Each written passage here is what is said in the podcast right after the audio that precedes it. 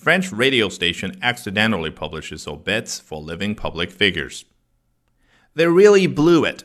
A French radio station mistakenly published online the obituaries of about 100 still very much alive public figures, including Queen Elizabeth II, Clint Eastwood, and Jimmy Carter.